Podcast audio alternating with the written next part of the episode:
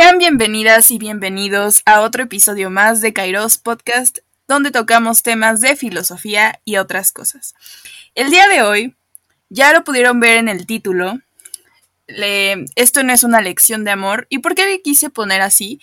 Bueno, porque yo, eh, Brenda Mortara, hola, mucho gusto a los que apenas nos están escuchando, junto con mi amiga Liliana Servín, vamos a tocar temas acerca del amor y lo que hemos em, pues vivido en el amor, incluyendo también algunos fragmentos del primer capítulo del el libro El arte de amar de Eric Fromm, que creo que es súper conocido, es ya un clásico de la literatura, no solo para los filósofos o los psicólogos, sino también para el resto de las personas, ¿no? Está a un nivel de el lobo estepario, más o menos. Entonces vamos a ir retomando algunas frasecillas que yo he encontrado interesantes en el primer capítulo, que es ¿Es el amor un arte? Por si quieren irlo a buscar en PDF, creo que sí lo pueden, lo pueden encontrar. Yo ahorita dispongo de una copia ya de muy de antaño, entonces pues pueden ocupar de PDF, pueden comprarlo, es un libro muy, muy corto, no creo que cueste más arriba de 300 pesos. Entonces, pues si este episodio les ayuda a que ustedes tengan como esa venita para irse a leerlo o si quieren pues nada más echar la plática con nosotras un rato, pues también están, están en el episodio correcto, ¿no? ¿Cómo estás, Lili? Gracias por aceptar esta invitación. ¿Cómo te sientes? Hola, Bren, mucho gusto. Eh, la verdad es que estoy un poco nerviosa por estar aquí con ustedes, pero eh, pues también es un placer compartir un poco de mi experiencia, de lo que he aprendido acerca del amor. Y bueno, no soy una experta, pero creo que he vivido situaciones cotidianas que nos pasan a, a todos en este momento, entonces para mí es un honor estar compartiendo este momento contigo. A mí también me gusta mucho que estés aquí. Em, Lili es una amiga muy querida que hice durante mis, cuatro años en la universidad.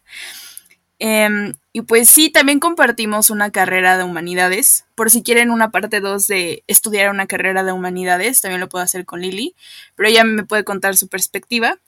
Pero el día de hoy, justamente vamos a hablar acerca de nuestras experiencias. Y decidí ponerle, esto no es una lección de amor, porque la verdad nosotros no somos quienes, no somos psicólogas, no somos psicoanalistas, no somos estudiantes de psicología, no somos estudiantes de, antropología, etcétera, etcétera. Pero sí somos personas que hemos este, experimentado el enamoramiento. Y en algunos casos yo me excluyo, pero pues también el amor, ¿no? Lili, Lili ahí puede decir que sí, yo no, pero pues vamos a, vamos a ir dialogando, vamos a ir desglosando toda esta situación. Y pues les digo, vamos a ir compartiendo frases que dice Eric Fromm en su primer capítulo. Así que, ¿tú, ¿tú qué me dices, Lili? ¿Tú qué opinas? ¿Tú te sientes una experta en el amor? No, para nada. Siento que soy un aprendiz más, como todos. Creo que nadie podría llegar a ser un maestro del amor porque es muy complejo eh, entenderlo, poderlo desarrollar, no sé, poderlo eh, vivir día a día, eh, yo creo que no. Entonces es muy complicado, pero también es muy satisfactorio sentir esa parte bonita que alguien más nos, mueve y, y nos lleva a experimentar. Eso que dijiste es bien, bien interesante porque ya desde las primeras líneas de el primer capítulo, Fromm nos dice, ¿es el amor un arte? En tal caso, requiere conocimiento y esfuerzo. ¿O es el amor una sensación placentera, cuya experiencia es una cuestión de azar, algo con lo que uno tropieza si tiene suerte? Y ya nos está diciendo aquí como de, ¿sí será algo que, pasa eh, una vez en la vida? ¿Puede suceder más de una vez en la vida?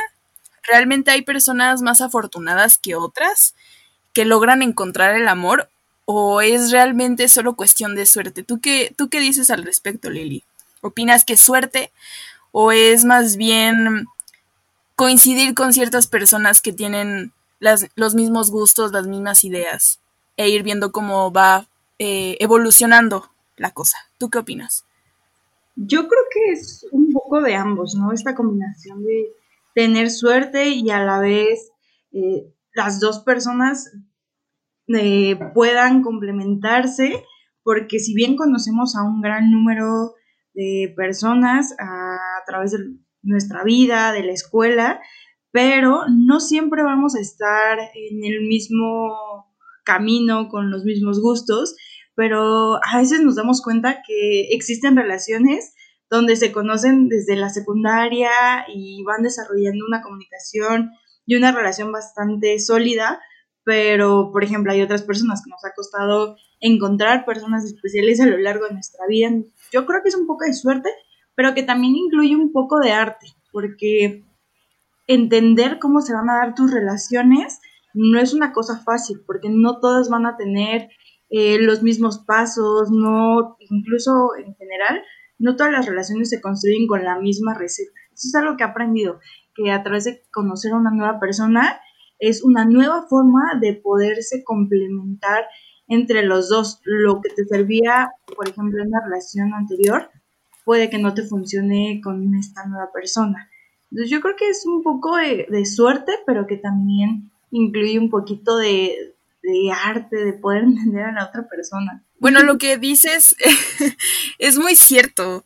Em, creo que la mayoría de las personas tenemos como esta este pensamiento de que solo existe una fórmula, ¿no?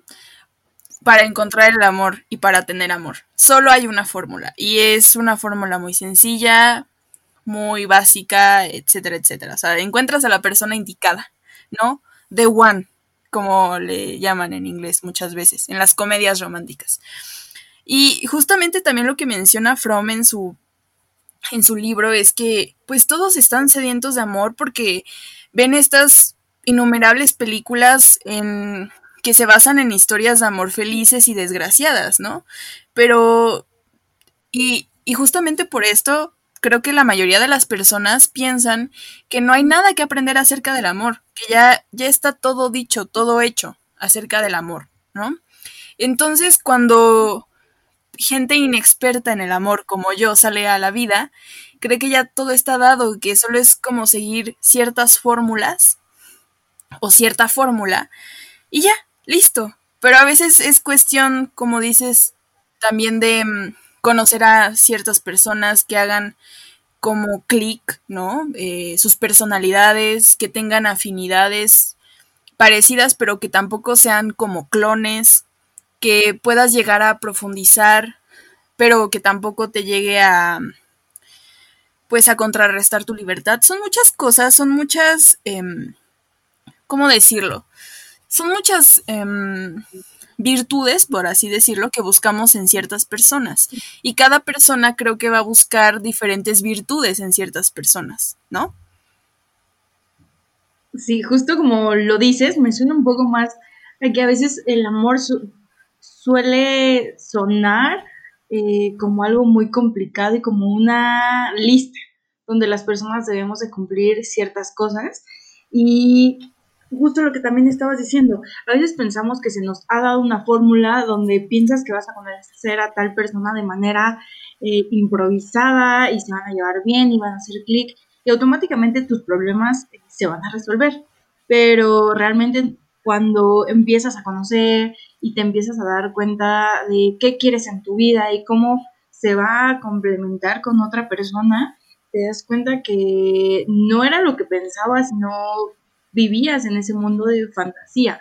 Ahora lo aterrizas a una realidad totalmente diferente, donde no se resuelven tus problemas cuando conoces a otra persona, eh, que es muy bonito conocer y es muy bonito tener este momento de enamorarte, de planear cosas, porque obviamente por algo estamos ahí, pero que también eh, trae consigo una gran responsabilidad de cuidar de la otra persona, no solo eres tú, ahora tienes que eh, compartir ese afecto, lo que tú eres, con alguien más y es algo muy bonito, pero que también eh, requiere un grado de complejidad.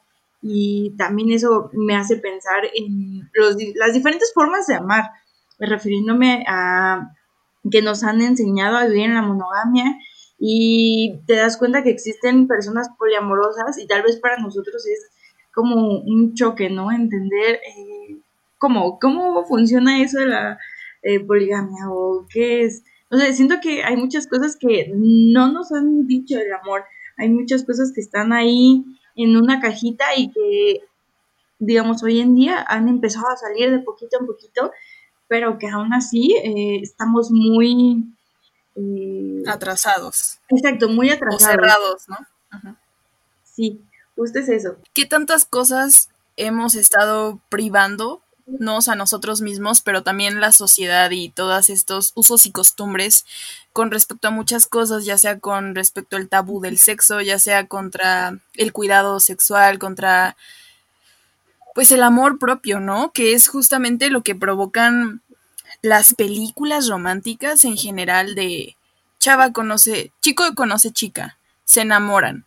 Y mm, ahorita está muy de moda, no sé por qué, la verdad no sé por qué si ya hemos avanzado bastante con esto de, mm, de lo que significa el amor y amar al otro, pero siento que las películas románticas donde se enfocan específicamente en parejas heterosexuales, la, ahorita lo que está de moda es After, no sé si tú la has visto, Lily, pero yo, yo no. Solo he visto críticas de After en internet que me resultan muy divertidas e hilarantes. Entonces, veo siempre como este patrón de bad boy, la chica súper cute e inocente, ¿no? E, y que se enamoran y tienen conflictos.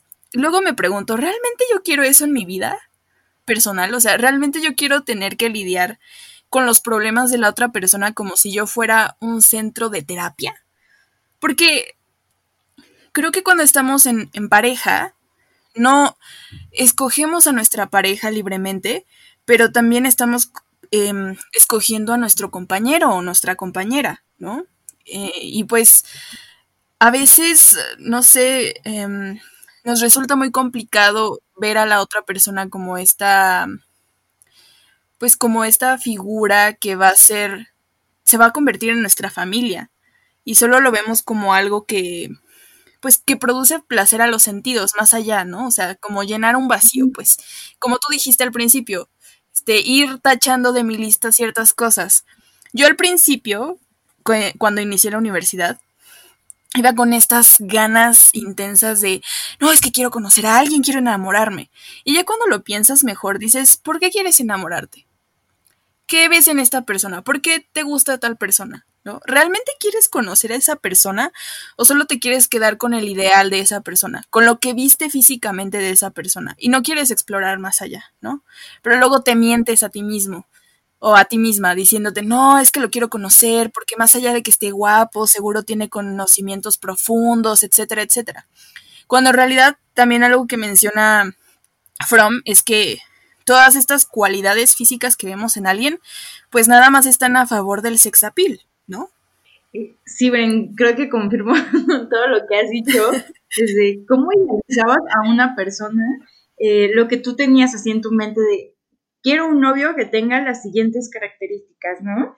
Y entonces lo empezabas a idealizar tanto que cuando esa idea choca con la realidad, te empiezas a cuestionar si realmente vale la pena bajar los estándares o dejarlos eh, al mismo nivel, porque justo no solo es voy a andar con tal persona porque me gusta, ¿no? Porque físicamente hay algo, sino que más bien eh, en este punto buscas algo trascendente, algo con quien, bueno, alguien más bien con quien puedas eh, platicar, con quien puedas salir, incluso con quien te puedas reír. A mí me llama mucho la atención el sentido del humor y los temas de conversación. Y aunque no sean temas así eh, súper intelectuales, lo que sea, creo que es bueno darte cuenta si hay realmente una conexión, porque personas con las que puedas estar hablando todo el tiempo siempre están, pero con que realmente entienda tus ideas, eh, esté ahí, es muy difícil. Yo creo que, y más en estos momentos donde existen mil cosas para conocer a una persona, eh, donde puedes ver sus cualidades, eh, físicas, porque digo, intelectuales, pues ya necesitas tener más contacto con esa persona, pero creo que sí es muy frecuente, al menos entre tú y yo, esta pregunta de por qué. ¿Por qué quieres estar con esa persona? ¿Porque te cae bien? ¿Porque pasa un rato amable? ¿O porque buscas realmente entablar algo más y que es muy complicado? Y hasta el momento creo que lo hemos conversado, es, es muy complicado y al final terminas tan decepcionada que dices, no, mejor me quedo así. ¿Para qué? ¿Para qué buscar a alguien más? Siempre volvemos al mismo punto, ¿no? De no, estoy bien sola, gracias. O sea, después de, de, seguir el mismo círculo vicioso que ya tenemos un ratote con él, siempre volvemos al mismo punto, ¿no? de no, estoy bien sola, muchas gracias. Sí, es como, ¿realmente necesito que mis emociones estén así? O mejor estoy bien sola, eh, sin necesidad de eh, un compromiso. Y no quiero decir esto por jugar con otras personas para nada, pero prefieres estar realmente sola, enfocándote en ti, en lo que quieres lograr y tal vez entenderías que en su momento, y creo que aquí entra un poco de la suerte o de la casualidad que propone el autor, es eh, tal vez en algún momento conozco a una persona, pero yo no lo estoy planeando. Y, y creo que vamos con esa visión las dos. Sí, sí, concuerdo. Es que, a ver, yo desde el momento en el que salí, pues a ver, tú me conoces. Yo he estado soltera toda la vida. Y cuando digo toda la vida, es toda la vida. Entonces, cuando veo a los demás, pues estando en pareja, creo, sí en algún momento es como la típica pregunta que te hace tu mamá. Si los demás se avientan al vacío, tú te vas a aventar, pues llegas a preguntarte por qué los demás se avientan al vacío sin preguntárselo. Debe de estar chido, ¿no? O sea, yo también quiero hacerlo. Entonces, y luego recibo comentarios del tipo, no, es que estar sola es lo mejor, pero están en pareja. ¿Y cómo te voy a tomar en serio si estás en pareja? O sea, ¿sabes? No, no he conocido hasta el momento a una persona soltera que me diga, no, estoy súper bien solo, me la estoy pasando chidísimo, disfruta, sal, haz lo que sea. O sea, nunca he visto a una persona así que me lo diga, con esas letras. Porque siempre o están con sus ligues o están acompañados con no sé, con personas con las que se van a convertir en sus futuras parejas, etcétera, etcétera, pero nunca he conocido así una persona que esté más tiempo que yo, em, pues en soledad, ¿no? ¿Sabes? Entonces, me es difícil a veces tomar en serio esto de, no, vive tu vida, estar soltero es súper padre. Entiendo totalmente tu punto porque yo fui una de esas personas, lo confieso, que te dije, aprovecha tu soltería porque no sabes lo es correcto. cuando pides una relación y yo estando en una relación. Pero es que llevas mucho tiempo sola y creo que es algo que has guardado muy bien la verdad eh, porque digamos tus sentimientos están eh, cómo poderlo decir intactos de cierta manera y no te has desgastado pero una relación a veces te desgasta mucho eh, emocionalmente si no sabes elegir bien porque obviamente el amor, más allá de ser algo teórico y que te puedan dar clases de eso, tú lo vas a, aprender a través de la práctica. Entonces, eh, yo te lo decía porque es muy desgastante cuando estás en una relación que no es sana y entonces estás ahí y ya no sabes cómo aparte es mucho mejor. Si estuvieras sola no tendrías que preocuparte eh, por eso, estarías disfrutando, porque está bien la soledad.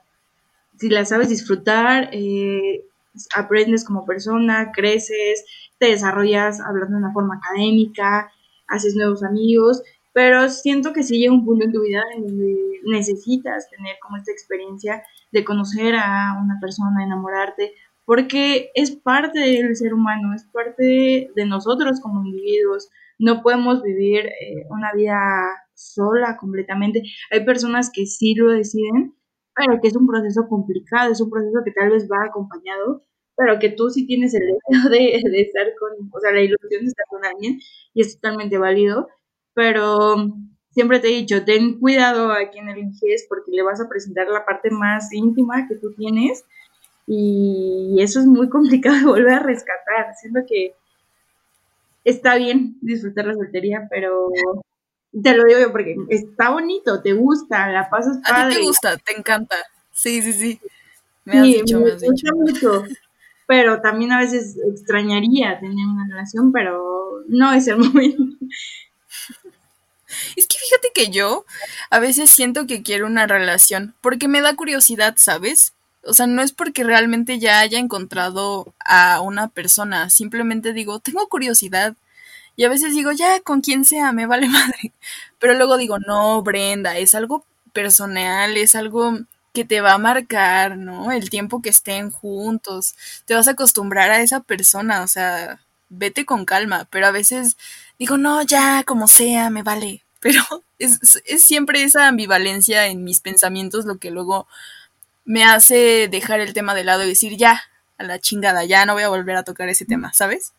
Sí, es que es totalmente entendible el querer experimentar, pero siento que aquí entonces ya entra como este esta categoría de enamor, no sé, de sí, como del romance, porque entonces solo quieres conocer a una persona y pasar el momento, y entonces está bien, pero tú no buscarías eh, estar todo, o sea, invertir mucho tiempo en una relación porque quieres seguir conociendo a las personas. Y es totalmente diferente, pero creo que algo que nos causa conflicto, o bueno, te causa un poquito más de conflicto a ti, es como esta brecha relacional, que digo, no es tanta, pero sí marcó eh, mucho nuestra forma de ver el amor, porque tú estabas, digamos, casada con una idea de un noviazgo romántico. Súper casada. sí, sí. duradero, de siete años. Exacto, y te enamorabas y todo era miel sobre Me hacía mi película en mi cabeza y todo. Exacto, y cuando te das cuenta que hoy en día las relaciones son un poco más fugaces. Eh, efímeras. exacto, efímeras. Eh, entras como en este choque de, ¿valdrá la pena esperar a alguien? o solo ir conociendo y ver si en el camino me encuentro a alguien. Digo, está bien, pero también es un poco el... Es que yo soy muy radical. Sí, bastante. Sí, soy muy radical, o doy todo o no doy nada. Y ya me han dicho varias personas que debo de mantener como un punto medio, pero justamente esa parte me cuesta. Esa parte es súper difícil. Es que nadie te enseña a llegar a ese punto medio. Exacto. Exacto, ¿Cómo, ¿cómo llegas a ese punto medio? ¿No? A mí me resulta muy... Me resulta muy chocante a veces ese punto medio. O luego en las relaciones. A ver, yo siempre he vivido con esta concepción. Si no estoy interesada en alguien desde el principio, no le voy a dar alas. O sea, no voy a, no, en mi cabeza no va a pasar. No, a lo mejor después, conforme lo vaya conociendo, me, me, me va gustando. O sea, no, ni madres. Yo desde el primer momento digo, no, no me gustas ni mentalmente ni físicamente, adiós. Perdón, soy muy radical, pero no quiero hacer em, que la otra persona pierda su tiempo, o sea, estando detrás de otra, porque yo lo he vivido y se siente horrible, ¿sabes? Eso de dar oportunidades, a, no está guapo, no es tan inteligente, pero nada de peros, o sea, eso no es, ¿sabes? Es, es algo con lo que he tenido que, que lidiar de mi personalidad. Y me lo han dicho muchas personas de no, dale chance, no te estás dando la oportunidad de conocer gente. Y luego llega esto, o sea, pero yo quiero conocer a la gente que en realidad me interese. Pero el problema es que yo no le interesa a esas personas. Y ellos me dicen, no, pues es que es algo normal, ¿sabes? Y yo digo, mm, me voy a quedar sola porque pues no ha llegado el match. No, no, no, es que no está mal. Mira, yo siento que no está mal que no eres radical, pero sí eres objetiva y dices, ah, no me gustas eh, físicamente ni hablando de una forma intelectual, entonces no me gusta lo que dices, nada. Eso es un punto muy válido porque ya te estás poniendo límites y ya dices, ah, no me gustas a la chingada y no pasa nada. Pero yo me empecé a reír porque yo sí soy un poquito más de bueno. Mm, chance no eres tú, tú, eres más linda, más buena onda que yo. Yo, sí, yo llego a, yo llego a rozar un poco lo mamona, la verdad. Sí, sí, un poquito. Y yo es como, bueno, pues vamos a ver, vamos a darle chance, ¿no? Porque siento que si estás en una zona de confort donde ya te creaste un estereotipo de, de hombre que te gusta y, y, lo vas formando, pues siento que a veces te puedes llegar a quedar ahí y no le das chance a otras personas a que tal vez te sorprendan y digas, ah, me gusta mucho tu personalidad o me gusta mucho cómo piensa, no lo sé, mil cosas. Y dices, si no me hubiera dado chance, jamás lo hubiera conocido. Pero hasta el momento no me ha funcionado mi teoría. Yo siento que sí me va a funcionar. algún día, algún día, después de muchas prácticas. Espero no tantas, pero hasta el momento la verdad es que no he encontrado como esa persona que diga, ah, no está dentro de mi estereotipo, pero ah, creo que hay una conexión muy chida. Me, me aliento. Sí me ha pasado que he tenido conexiones muy chidas, pero que duran muy poco. Y digo, bueno, no era la persona. Pero no es por tu culpa, ¿eh? Déjame decirte, no, es por tu culpa. Ellos se lo pierden. Uno se no, sí, le echa ganitas. Es que luego también ahí entra en conflicto, porque, no sé, estas reglas de la sociedad de, mm, sí, revolución eh, femenina y todo lo que quieras, pero si tú luego le hablas a ese chavo, va a pensar que está desesperada, ya sabes. Y es como de, pues, no, o sea, no es que esté desesperada, es que simplemente le quiero hablar. Y luego ya no sabes qué reglas seguir, hablarle, no hablarle, esperarle a que él me hable, o sea, ¿qué, qué onda con esto? ¿No? Sí, a mí me ha pasado mucho esto de, ay, las reglas se tienes que seguir, si él no te habla eh, y tú tienes ganas, háblale, pero él va a pensar que andas intenciando. Que estás desesperada. Ajá. Ajá. Exacto. Y si estás desesperada, te puede hacer esperar. Porque vas a estar ahí para él y es como de, no, espérate, espérate. O sea, le hablé porque quise ya, ¿sabes? Sí, pero a veces creo que tanto nosotras podemos sentirnos deseadas como ellos y a veces perdemos los pies un poco en la tierra. Al final, pues somos personas que se quieren conocer y debes demostrar interés, sino para qué estás ahí. Siempre lo he dicho, si alguien te gusta, lo vas a demostrar, pero al final también si no te gusta y ya no quieres, se ve el interés, aunque a veces nos engañamos, pero sí se ve que no tiene interés por ti. Sí, completamente. Y también esto, o sea, de, mm, ya sabes, de estar ligando con alguien, o sea, yo quedé muy marcada después de mm, que intenté ligar con alguien ya seriamente y me fue muy mal. me fue muy mal, me fue muy mal. Mm, no voy a decir que fue la culpa de, de alguien en específico, o sea, fue como, pues, ¿qué te diré? Fueron circunstancias y cosas que pasaron que yo al, al, al, tiempo de que estábamos este, saliendo dije, no, es que esto no me gusta. Y él como que también empezó a sentir mi rechazo y ya al final me dijo como, no, ¿sabes qué? Es que ya no me siento bien. Y ya me dijo adiós. Pero justo cuando me dijo adiós, o sea, yo me sentí la peor persona del mundo. ¿Sabes? Y eso creo que a veces pasa de que no quieres quedar como el malo o la mala de la película, pero terminas quedando como el malo o la mala de la película sin creerlo. Y eso es algo que va a pasar, ¿no? En, en el amor creo que nunca va a haber como esa persona que salga, si lo haces bien, bueno, según, si lo haces bien o si te entregas pues al 100 o ya al 90 o al 80 como tú quieras, o sea, si ya entregas una parte de ti a la otra persona, es imposible no salir, este, pues invicto, ¿no? O sea, si te llevas con algo, si, si te llevas el corazón roto, que, que las lágrimas, etcétera, etcétera, ¿no?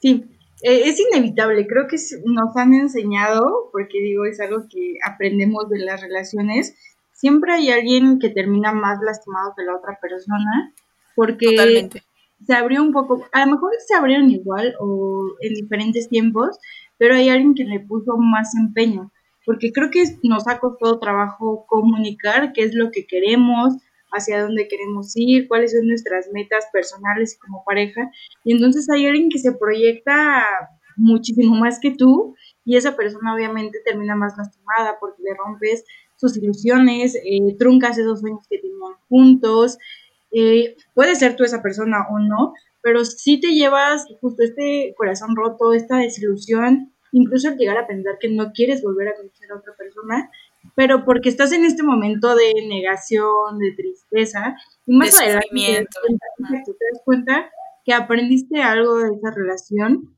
que te dejó cosas buenas, malas, pero no es culpa del amor, o sea, creo que siempre buscamos un, un culpable y esta frase que decimos como el amor no existe, claro que existe, pero nosotros lo hemos malbaratado, justo creo que te decía, lo hemos prostituido, no sé si esta frase ya se dijo, pero hemos prostituido el amor y se lo hemos dado eh, a la primera persona que nos cruza y nos habla bonito y creemos que hay una conexión, cuando realmente el amor va más allá de una simple mirada, eh, algo, digamos, eh, corporal.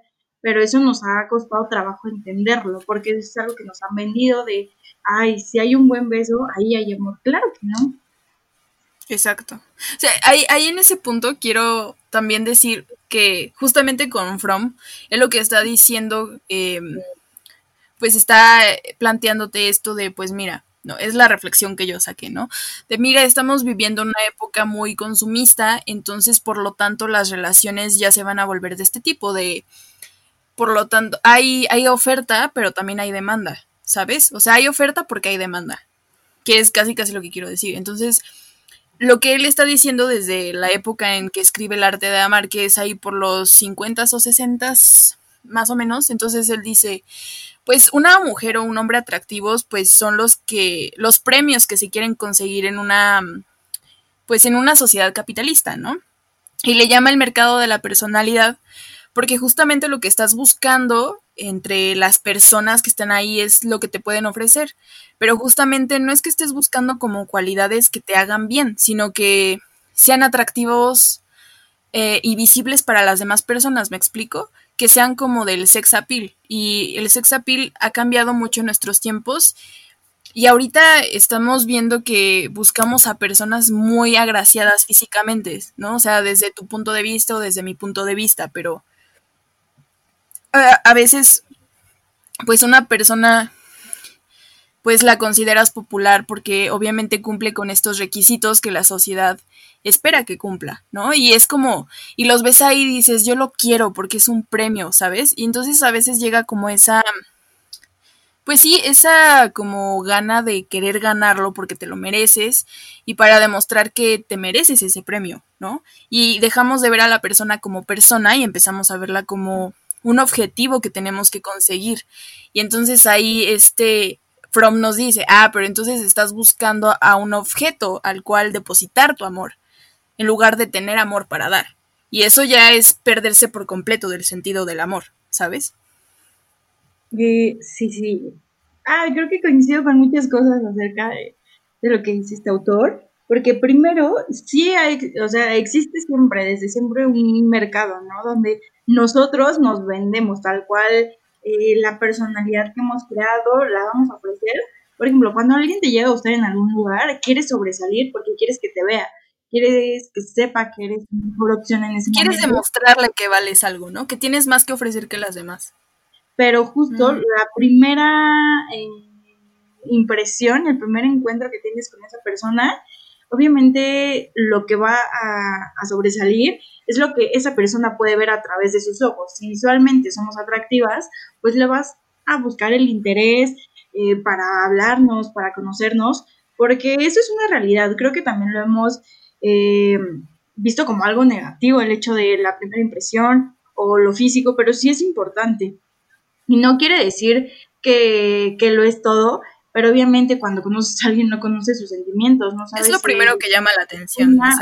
si es buena o no, o sea, lo que tú quieras, pero también que vemos a esa persona y creo que coincido mucho como un objeto, porque estás viendo, eh, si basas todo tu amor, y lo pongo entre comillas, en su físico, lo estás viendo como un objeto, como un trofeo que quieres tener para poderlo compartir con, con otras personas, y si lo escuchamos de esa manera es muy crudo, es muy cruel, porque no eres solo una persona bonita, con ojos, con cuerpo, con lo que tú quieras que resalte, pero eh, es lo primero que le estás ofreciendo a la otra persona. Creo que necesitamos desarrollar más nuestra habilidad de empatía y de poder comunicar. De no querer impresionar al otro, ¿no?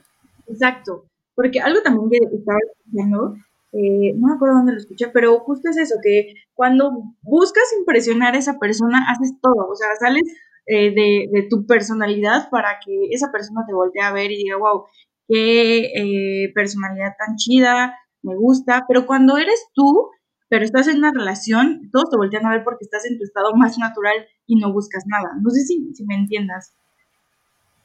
Sí, o sea, cuando ya estás en pareja y te muestras tal cual eres, te voltean a ver porque te muestras como tú eres, ¿no? Ajá, porque no buscas algo, ajá, porque tú no estás buscando impresionar a las personas que te rodean y cuando estás soltero, uy, buscas ser ese soltero que todos quieren. Creo que también ahí nos vendemos de manera sobre exagerada porque estamos siendo algo que no.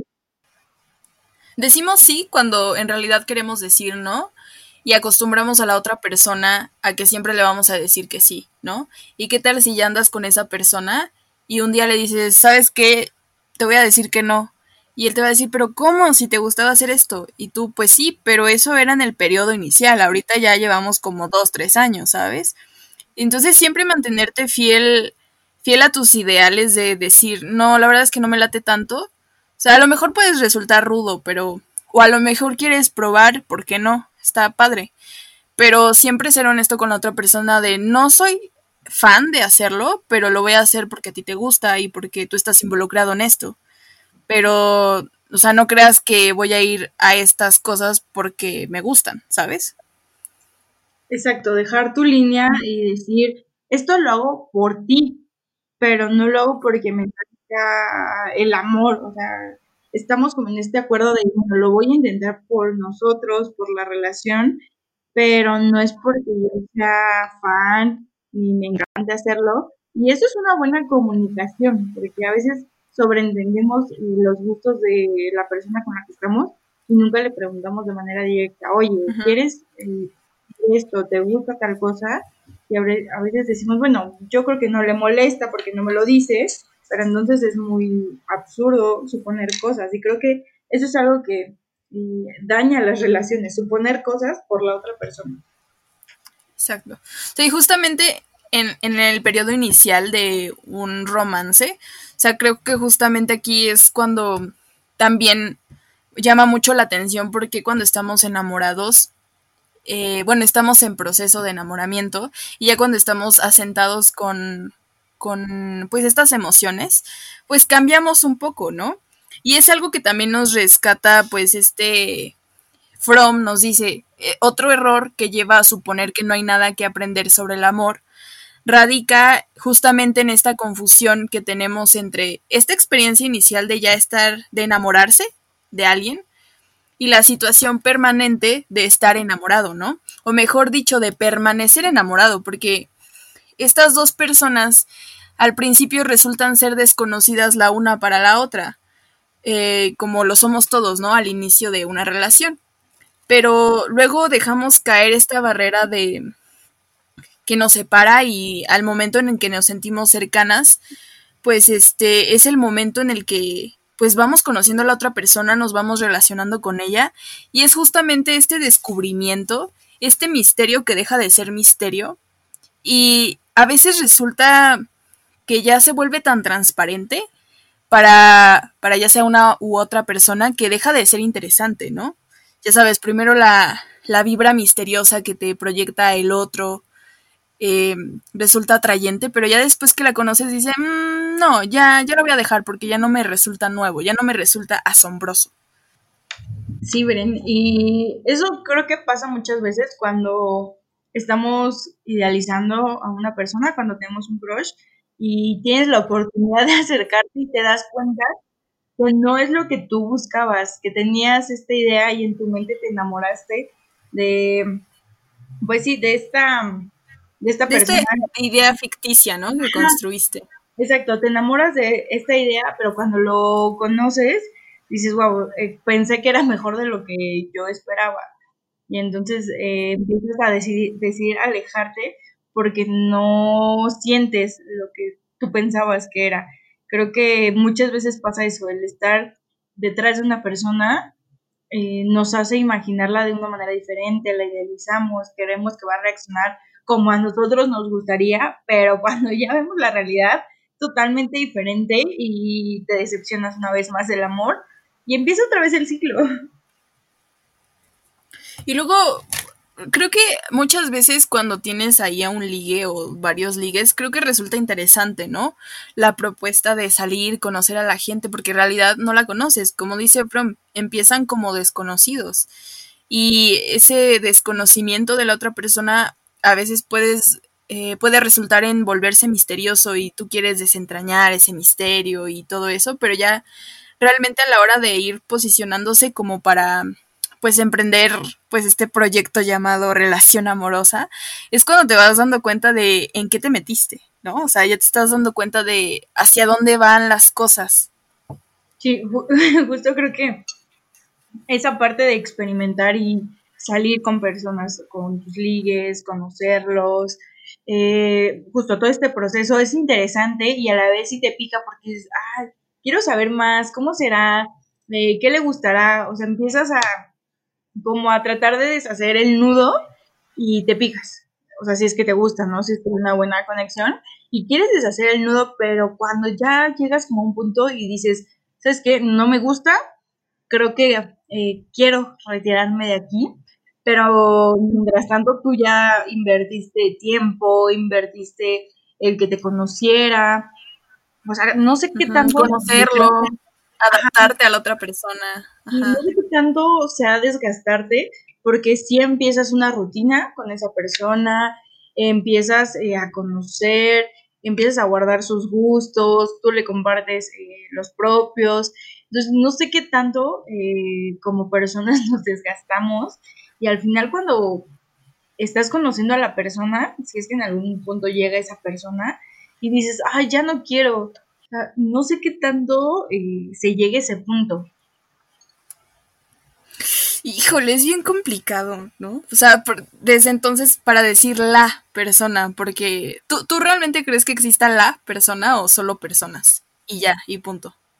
Mm, yo creo que existen personas y tú le das la connotación que, tú quieres, porque incluso el hecho de buscar a esta persona eh, ya te cierras la puerta a conocer eh, a más y digas, ah, esta cualidad me gustó, pero hay algo que me dice que no y no somos compatibles y muchas gracias, pero a veces con tal de cubrir esa necesidad que se nos ha hecho creer, porque yo creo que es una necesidad con la cual no nacemos. Eh, sí, es una necesidad que se genera, ¿no? Por la misma sociedad, justamente. Y todo esto de pues tu amor, tu persona ideal, eh, esto del hilo rojo, los diferentes mitos que existen, yo no lo entiendo, a mí me causa en contra porque es adueñarte de la otra persona. ¿Por qué tengo que estar Supongo, Supongo que, son metáforas, ¿no? Supongo que son metáforas, ya cuando conoces a alguien. Ah, te decía, sí son metáforas, pero a veces esas mismas nos hacen creer los sueños de la otra persona. Y entonces es cuando te aferras, cuando dices, es que es mi persona y ya nos peleamos, ya nos enojamos, pero es mi persona y quiero estar ahí. Creo que solito te estás haciendo daño y no tiene por qué ser a fuerzas esa persona con la que sentiste eh, por primera vez conexión, exacto, conexión, con la que empezaste a hacer. Eh, es que creo que muchas veces la primera vez que haces planes te marca demasiado y tú crees que es esa persona cuando no lo es. Y entonces es ahí cuando estoy en contra de estas metáforas porque se las adueñan. Creo que estoy en contra de la mala utilización de, esto. Porque entonces dices, es que es mi persona y el hilo rojo y la chingada. Claro que no, o sea, no eres dueño. Puede ser tu persona, pero tú no eres la persona de esta persona. Suena raro, pero o sea, tú estás ya yéndote al lado de las relaciones tóxicas, ¿no? Que empiezan con algo, pues, sincero o inocente y ya después se empieza a distorsionar en esto de, no, a huevo tenemos que estar juntos porque me lo dijo el destino, ¿sabes? Ajá, porque ya le eches la culpa a la sociedad y a lo que te ha enseñado cuando tú eres dueño de lo que eliges y con quién eliges estar. ¿Y por qué aferrarte a esa persona? Cuando al final ni siquiera es la persona, es la idea que tú has construido y si terminas con esa persona, ¿qué te va a impedir que lo construyas con otra? O sea, solo es un proceso de negación que están pasando por ese momento. Es que es algo que sí me No, no puedo. Estás muy apasionada por este tema, o sea, quieres abrirle a la gente los ojos. Sí, sí, la verdad es que sí. A ver, ya, ya pasando a este tema de, relaciones tóxicas, o sea, ¿tú qué identificarías como las señales? Las primeras señales que tú identificarías como no ya. A partir de aquí ya es una relación tóxica. Desde tu perspectiva, ojo, ¿eh? Desde nuestra perspectiva. bueno, Ah, primero, cuando ya no tienes espacio para ti. O sea, como en todo el día que no tengas un espacio para estar tú sola o con tus amigos, siento que te asfixia, es una relación que te está consumiendo. Ahí es como el primer punto de decir, ok. Dos, eh, y muy importante, cómo te muestra ante, o sea, tu pareja ante sus amigos, ante los demás. O sea, si todo el tiempo quiere que estés con esa persona, digo, al principio es normal, pero ya después diría, ojo ahí, porque entonces eh, yo lo vería, o yo me sentiría como, eh, como un objeto, ahí sí ya me sentiría como objeto de, ah, es que es mi novia, mi novia, mi novia. Cuando también, pues soy Liliana, una persona común y corriente, eh, ya cuando te dan como este título de la novia de tal, o sea, a veces a mí sí me cala eso, que pues no, no es que todo el tiempo vaya a ser su novia, ¿no? Eh, no, sí, ya cuando la privacidad está en riesgo, o sea, a mí sí me pasó, sí, de, ay, vamos a tomarnos una foto y después los está viendo y ya está en tus mensajes. Es como, ¿por? O sea, no confías en mí. Control total. Ajá cuando esa persona solo te quiere para ti, yo diría aguas. Aguas ahí, mucho ojo. Creo que a veces, perdón que te interrumpa, eh, eso de querer controlarte todo lo que haces es también una cuestión de poder, ¿no? De demostrar que tiene el control sobre ti y eso a veces no se debería de buscar en una persona con la que vas a tener una relación amorosa, porque yo siempre he creído que deben de ser como iguales, ¿sabes? O sea, de que lo respetes y que te respete y de que haya esa como libertad de y espacio de ambas personas, o sea, no de que una quiera controlar a la otra. A mí eso eso se me hace muy difícil. A lo mejor en una amistad lo podría medio aceptar porque soy consciente de que las amistades van y vienen, pero en una relación, o sea, también las relaciones van y vienen, pero estás, como decías al principio, o sea, te estás eh, inmiscuyendo ya en algo más íntimo, más personal, ¿sabes? Entonces, me resulta a veces complicado entender eso de la posesión de, la otra persona. Es que cuando tú estás en, ese tipo de relaciones no te das cuenta porque tú lo ves como, o al menos yo lo veo como, ay, qué lindo, ¿no? Que quiere estar mucho tiempo conmigo, ay, sí, quiero. Pero después me di cuenta, y reflexionándolo, que yo no tenía tiempo para mí, para mis amigos. O sea, ya dejé de ser Liliana por completo para pasar a ser la novia de tal. Y entonces, eso, no eso me causaba mucho conflicto. Y no, no está bien porque pues no eres mi dueño, ni yo tu dueña, o sea, cada quien somos muy Y es que junto cuando, justo cuando entras a una relación, creo que se pierde este concepto de cada uno como individuos y ahora empiezan a ser eh, uno. Y creo que no, o sea, siguen siendo personas distintas, con rutinas totalmente diferentes, que van a compartir algo. Y creo que las relaciones tóxicas, creo que eso es un tema, bueno, un, paréntesis. concepto nuevo. Sí, sí, sí. Pero creo que este tipo de relaciones no debería de existir, pero a veces lo normalizamos tanto que creemos que está bien. O sea, y no, para nada está bien porque me tocó que me comprara ropa a su gusto. Y yo decía, wow, qué detallazo. Sí. Y después dije, no, pero ni me gusta.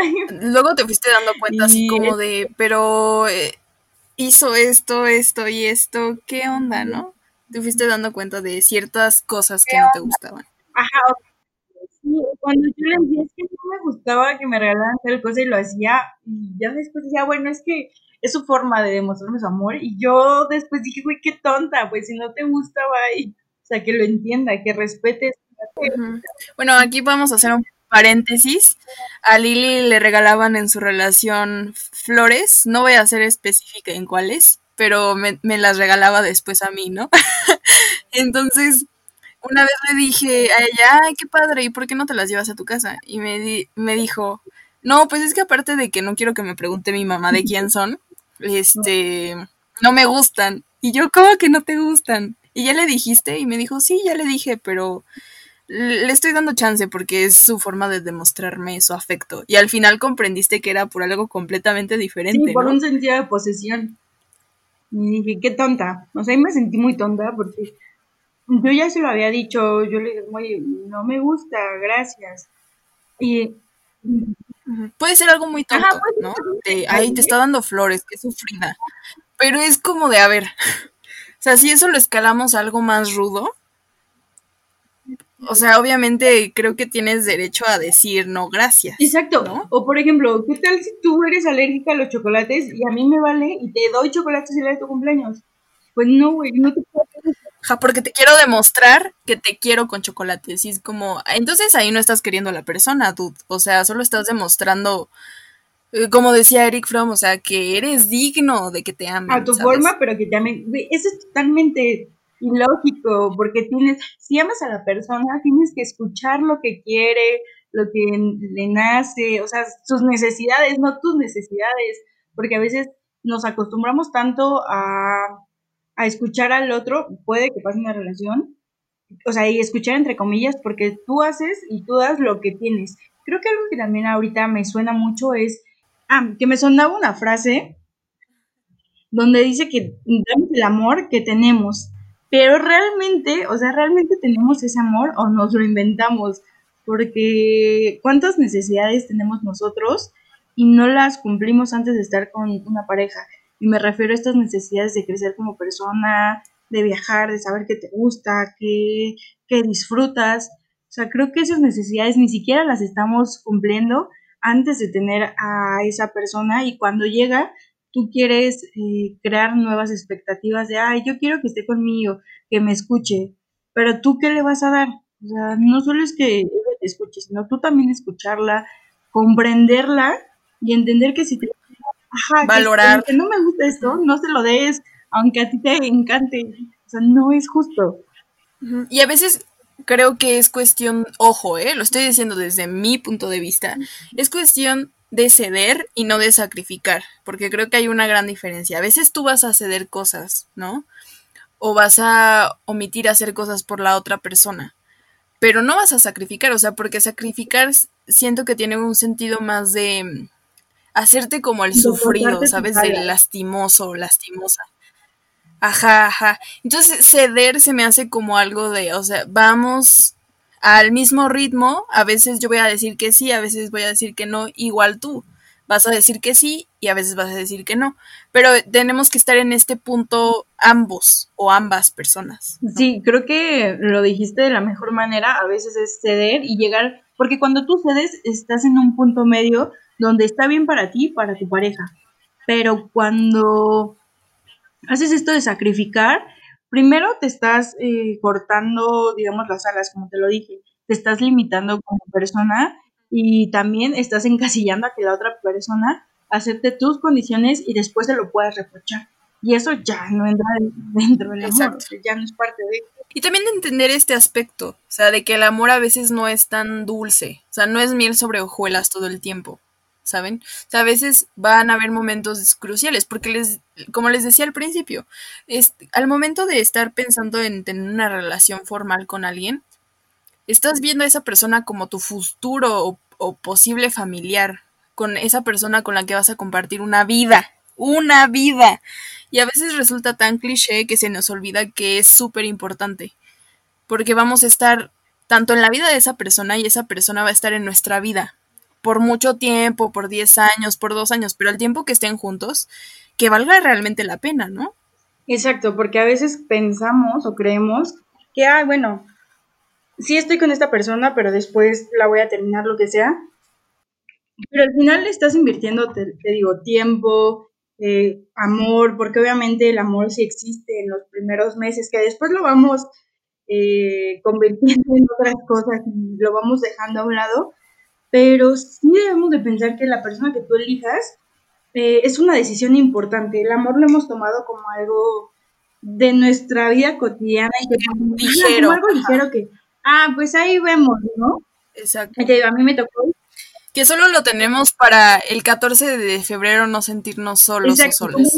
Decir, ah, ven, como si tengo pareja. Exacto, una compañía. A mí me, me pasó Sí, bueno, es que estoy bien, si hay detalles, pero estamos bien. No, nunca estuve bien. nunca quise abrir los ojos porque estaba en mi zona de confort, porque tenía una buena compañía, porque creía que había conexión, pero al final eso no era amor. O sea, yo lo veía como algo que estaba ahí y mientras no me sintiera frustrada o acorralada, yo estaba bien.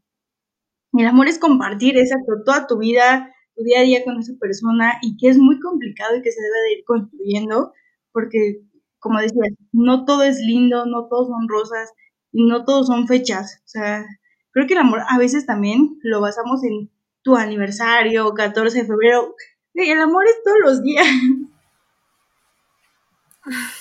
Sí, o sea, es todos los días y puede ser que un día o varios días no te sientas animado, o sea, de celebrar tu amor, ¿sabes? No todos los días te vas a levantar con esas ganas de hoy voy a celebrar mi amor por esa persona.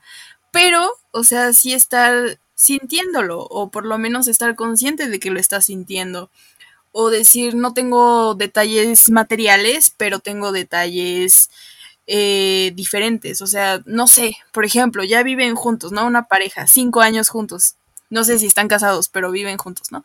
Entonces uno va al súper y recuerda que la otra persona le pidió, que le dijo, ay, es que ya no hay café de grano que me encanta, entonces a la otra persona se le ocurre, ¿por qué no le compró café? ¿Sabes? A veces esos detalles son los que cuentan más que si te compra un carro, eh, Volvo o lo que sea. A veces son detalles chiquitos, a veces son detalles muy grandes, pero no te debes tú de comparar con lo que las otras personas reciben como detalles y tú, ¿sabes? Porque eso a veces puede mm, chocar con lo que tú realmente quieres. Siempre te debes de estar preguntando, ¿realmente quiero a esta persona por esto o por esto? ¿Sabes? O sea, siempre tener en claro, exacto, o por costumbre, siempre tener en claro que estás con esa persona porque quieres y porque te permitiste la oportunidad de estar con esa persona, no porque tienes la obligación de estar con esa persona, no porque le dabas nada a esa persona, no porque solo ha sido lindo contigo esa persona, por nada de eso, simplemente porque te nace, ¿sabes?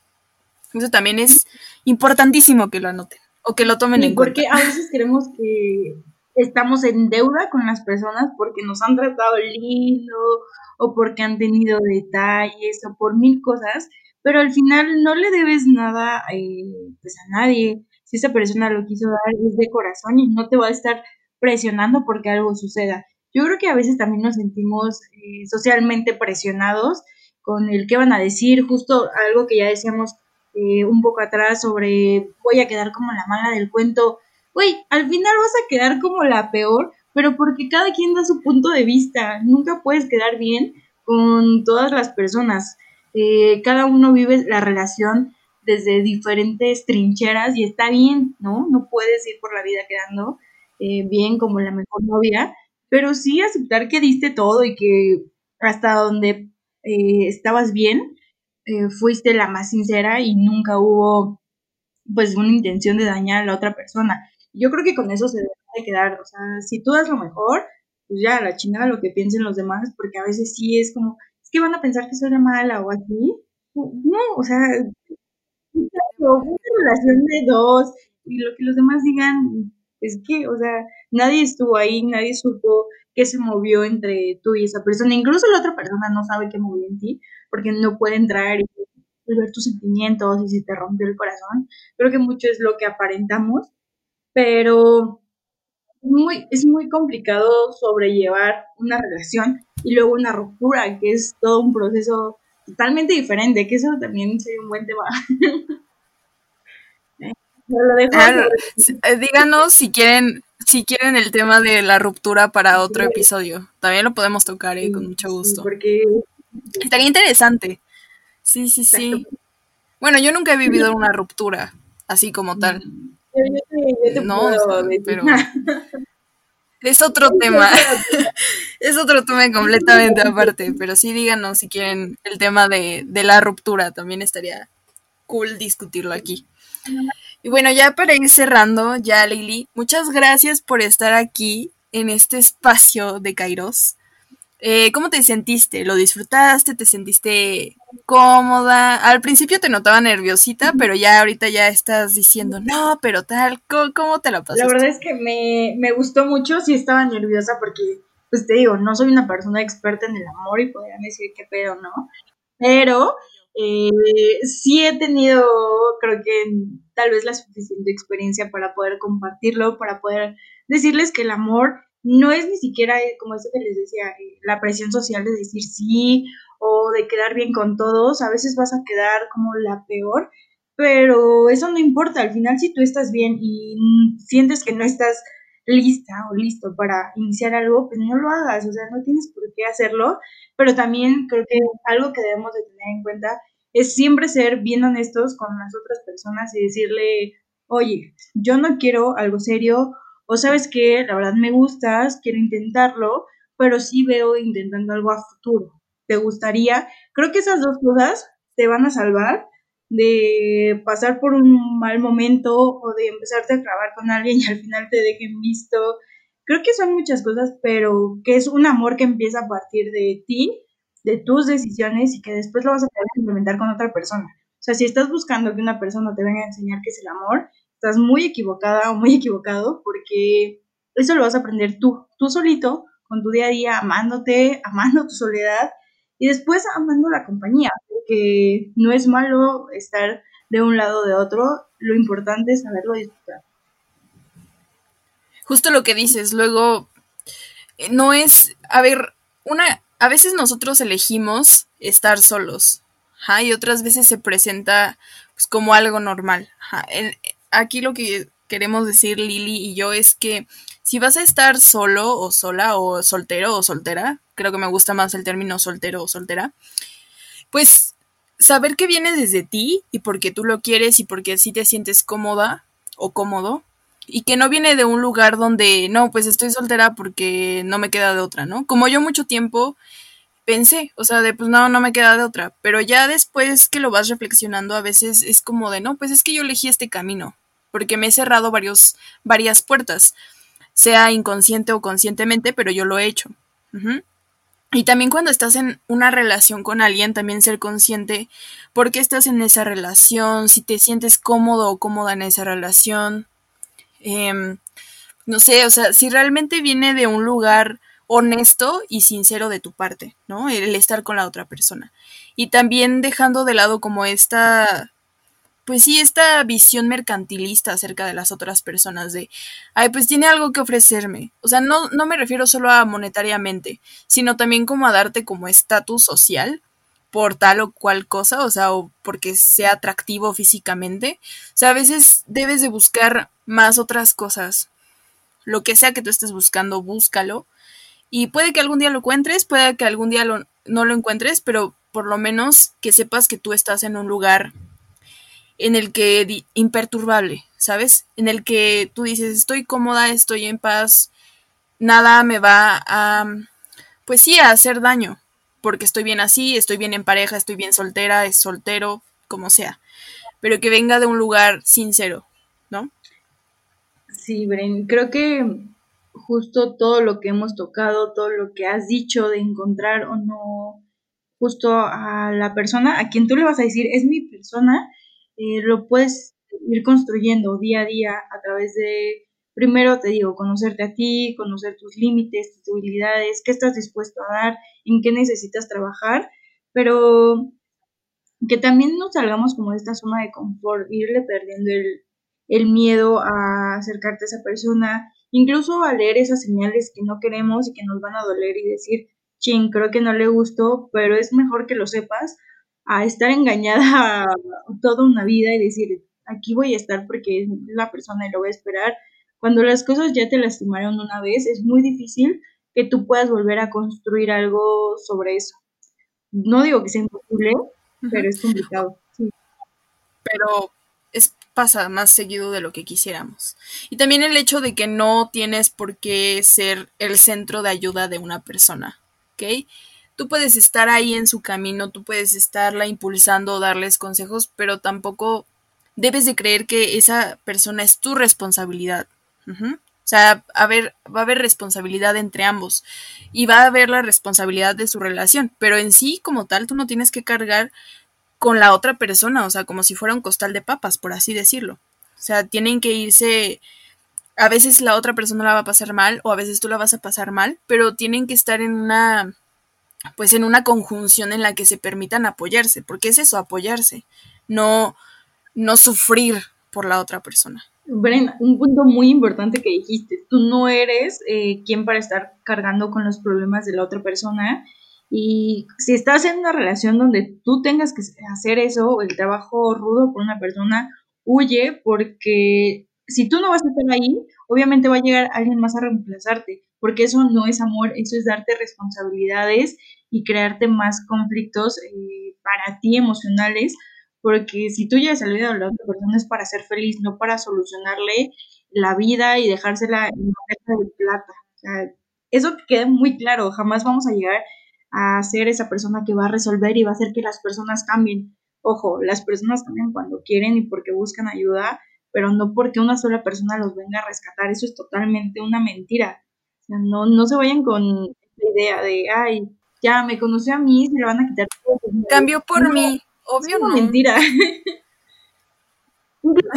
Cambia porque él quiere o porque ella quiere, no porque tú le digas que cambie. Ojo ahí. Pregúntate, ¿yo cambiaría porque alguien más me lo dijera, porque alguien me, está ayudando, o más bien cambiaría porque yo ya no me siento bien? Creo que siempre cuestionense si su relación sería de la misma manera si ustedes estuvieran en, como en el papel de la otra persona. Exacto. Sí, pues con eso, ya con nuestras conclusiones finales, em, pues ya llegamos al final de este episodio. Espero lo hayan pasado muy bien, espero lo hayan escuchado completo o en partes, no importa. Em, que les haya servido, que les haya por lo menos dejado algo. Recuerden, estas son reflexiones que surgen a partir de nuestras experiencias y también complementándolo con un poco de lo que diría Fromm, ¿no? En el arte de amar, el arte de amar, ya saben, lo pueden encontrar en PDF o lo pueden ir a comprar. Les digo, no está, no está muy caro. Son menos de 100, 200 páginas, entonces está muy, muy interesante. Vayan a leerlo y espero que les haya ayudado mucho. O bueno, no ayudado, sino que les haya, pues, eh, abierto el tema o la discusión a eh, este episodio. Muchas gracias, yo soy Brenda Mortana. Y pues me pueden seguir en Instagram como aborda, arroba burdas reflexiones. Pueden seguirnos también en Instagram como arroba kairos.podcast. Y pues también a mis colegas y amigas del podcast, a Michelle como arroba café 2 bajo y a Aranza como arroba catarsis filosófica. Muchas gracias. Nos vemos pronto.